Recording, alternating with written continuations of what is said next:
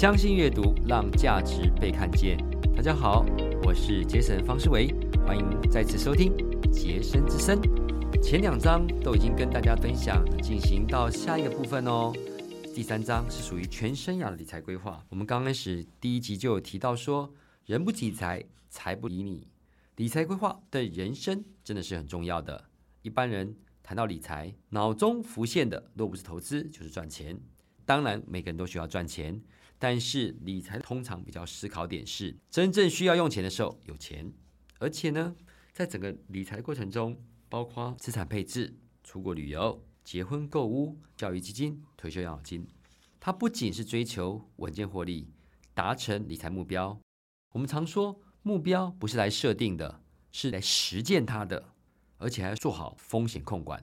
理财是理一身好之财。管理个人一生至终前的现金流量风险，毕竟在人生旅途中，常会依人生不同的阶段而设定目标，同时会遭遇挑战跟变数。理财规划的好处在于协助个人循序渐进，万一发生无法掌控的事情的时候，又能降低风险。我们跟有跟大家提到，投资、投机、理财是大不同的，但是我们常提到说。任何东西，包括 project 投资理财也是一样。当设定目标之后呢，就要计划，计划再去实行，再去检视，再去调整。当时艾森豪将军在做莫半利登陆的时候呢，曾经讲过一个至理名言，他说：“Plan is nothing, planning is everything。”任何东西，ing Nike 当时也说：“Just do it。”甚至五月天也有一首歌叫做《恋爱 ing》嘛，所以 ing 这块就变很重要，就是一定要去做。但是去执行之后，也要定期检视，因为现在环境变化很快。当然不是做一件事情就马上去调整，但是适当的检视真的很重要。因为有时候我们在做规划的时候，每个人的人生阶段也会有做一些调整，呃，结婚啦、生小孩啦，甚至有房屋贷款啦，这都是不一样部分。所以，我们常提到说，等我有钱的时候再来学投资理财的规划，当然这是没有问题的啊。但是，凡事一定要从慢慢一步一步开始，循序渐进。应该是开始理财规划后，才会有循序渐进存的一些钱。就像我们常常提到说，减重几乎等是所谓的全民运动，但是我们可不会说，等我瘦下五公斤之后，再来开始节食跟运动吧。因此。当社会新鲜人进入了职场，领到第一份薪水，其实就可以开始做理财规划。整个春芽理财规划中，给这位新鲜人一个小小的一个不敢说建议的分享：风险规划一定要先做，这件事情很重要。如果风险规划没做好，真的有时候有可能赚的钱，因为储蓄投资理财需要透过时间去累积，但是万一风险产生，做好相关的风险规划就很重要。哪些需要透过保险工具做风险规划呢？就是发生的频率是比较低的，就是不会经常发生，但是幅度很大。什么叫幅度很大呢？就是它产生的损失会比较多。我们刚刚提到，资产配置是整个理财规划的核心。当时在整个布林森辛格或是相关的一些金融分析的月刊里面，也再次强调，百分之九十一点五决定投资长期绩效的关键，就是所谓的资产配置。资产配置绝对不是各家金融机构的公司的配置，而是在于投资理财性质的配置。一般正常是股债的思维，所以资产配置很重要，就是所谓的核心资产跟卫星资产。我们刚刚提到，有些人资产配置去买了十几档的股票跟基金，就代表资产配置，但是要仔细看清楚，要看他投资的东西本身的风险跟性质的部分。之前我就曾经帮一个朋友检视他投资的相关的股票基金，总共有二三十档，而且基本上都是同质性的，这样就没有达到资产配置的效果。资产配置要维持一的比例，就要进行所谓的资产再平衡，不止稳健获利，还要风险控管。巴菲特曾经讲过一句话，说风险到底是什么？就是我们无法预知的未来。其实有时候。更不能了解风险到底在哪里。股神巴菲特有一句名言：“投资股票不难，永远记得两条原则：第一个不能亏钱，第二个永远不要忘记第一个准则。”我们自己写个第三点啊，人性做不到。理财成功要学会控制风险，你到底可以赚取多少的报酬率？还有再一点，年纪会影响到相关的点。一般而言，我们有个简单的百分比，这只是纯粹给大家做参考。用一百岁去减到您目前的年龄，假设我目前是五十，就代表百分之五十是可以放在比较属于中的投资报酬率核心资产。比如说，好，假设这个人三十岁，代表一百减三十，百分之七十，因为他比较年轻，这时候还是可以放在相对有一些报酬部分。随着年纪的增加，假设他都已经七十岁了。一百减七十等于三十，那百分之三十的部分是稍微有一点点风险，那个百分之七十要放在比较属于固定收益的，甚至有时候更高在百分之八十，因为当随着时间的经过，可能已经退休了。是没有办法去承受，如果他把东西做完全比较积极的投资，万一有没有可能？之前就有听到过，有人退休金去资本市场，结果最后都输掉了。甚至现在目前也要非常小心的，不要被人家做一些诈骗。所以这件事情很重要。因此，想要靠理财规划致富，第一个有风险控管为前提，做好配置，适当的资产配置，虽然累积速度慢，但是维持正成长。你希望每年。稳健获利三到五趴，还是第一年十趴，第二年十五趴，第三年却出现负三十趴的亏损？您仔细看一下哦，这件事情有时候就是一个迷思。如果每一年稳健获利三到五趴，三年就是一点零三的三次方，这就是有一定的数字哦。但是如果假设是类云霄飞车，当然没有那么像大怒神或是降落那么大的情况下，我们来算算看哦。假设它有一百块。第一年涨十趴就变成一点一，第二年这个一点一又涨十五趴，就可能回到了一点六五。但是请注意哦，第三年直接产生三十趴的亏损，就等于又少到三十趴，那个一点六五剩下零点七，就变成只剩下一点一多。有时候上上下下太高，当有一次跌下去之后，就影响层面很大。举例，绝对数字跟相对报酬的思维。这件事情是很重要的。我们为什么通常涨上去的比较慢，跌下去比较快？绝对数字跟相对报酬是怎么样思考呢？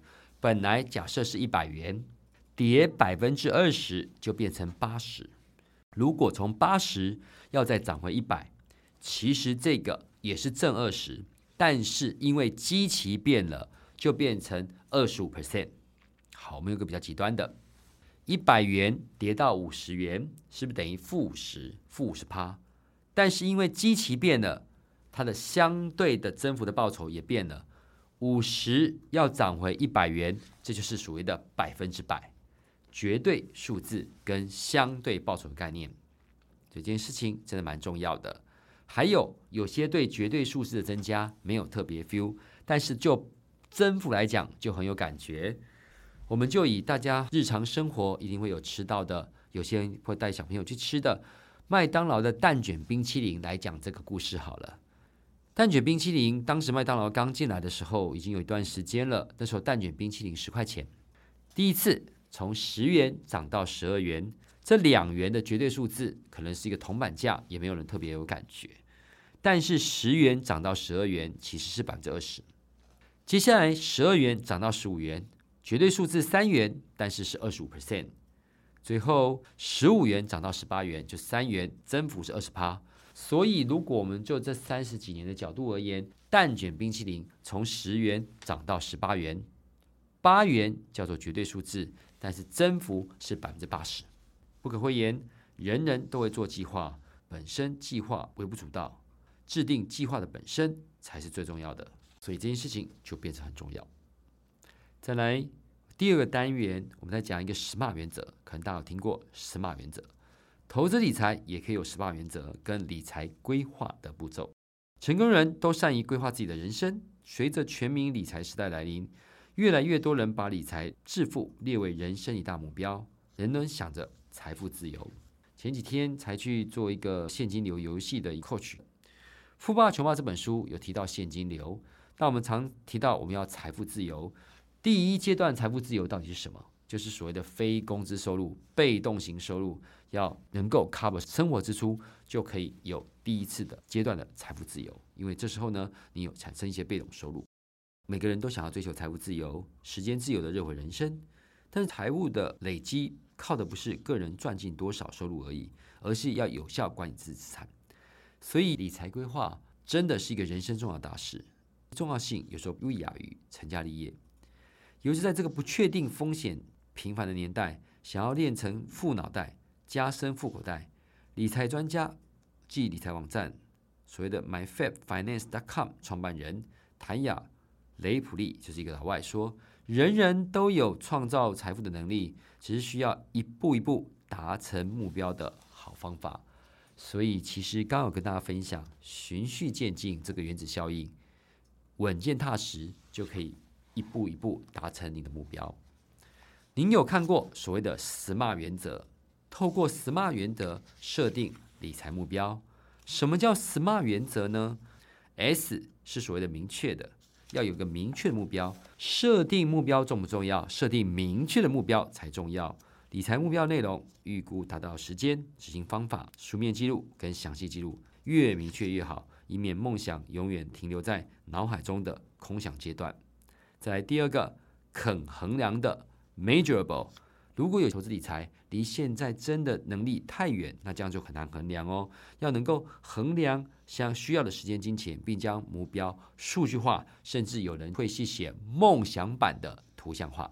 第三个，可达成的 （attainable）。根据现有资产、未来收入及目标期限，在合理假设情境下，定有机会跟达成目标。再来，符合现实的，任何东西的环境所变化，你不能说是一个报酬率一年五十趴。哇，这有时候不是常常有的，甚至有时候设为十五趴就很难。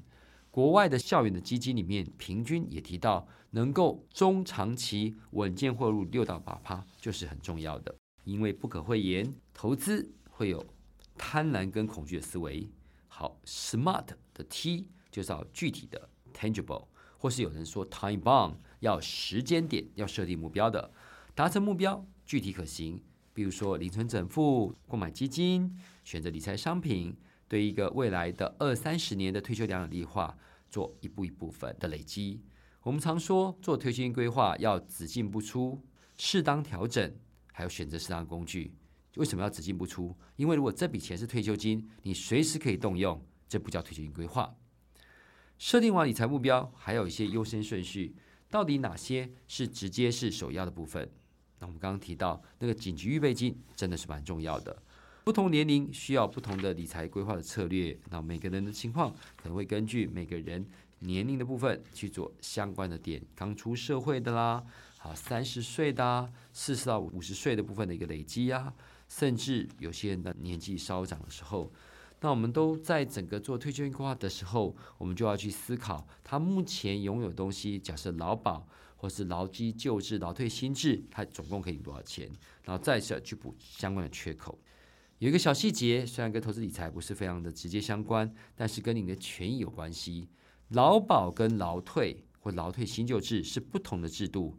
劳保、劳退、国民年金是不同的制度，不是说你领过雇主的退休金，你的劳保就没有了，或者是领了劳保就没有劳退新制了，这绝对不是哦，因为这是不同的制度。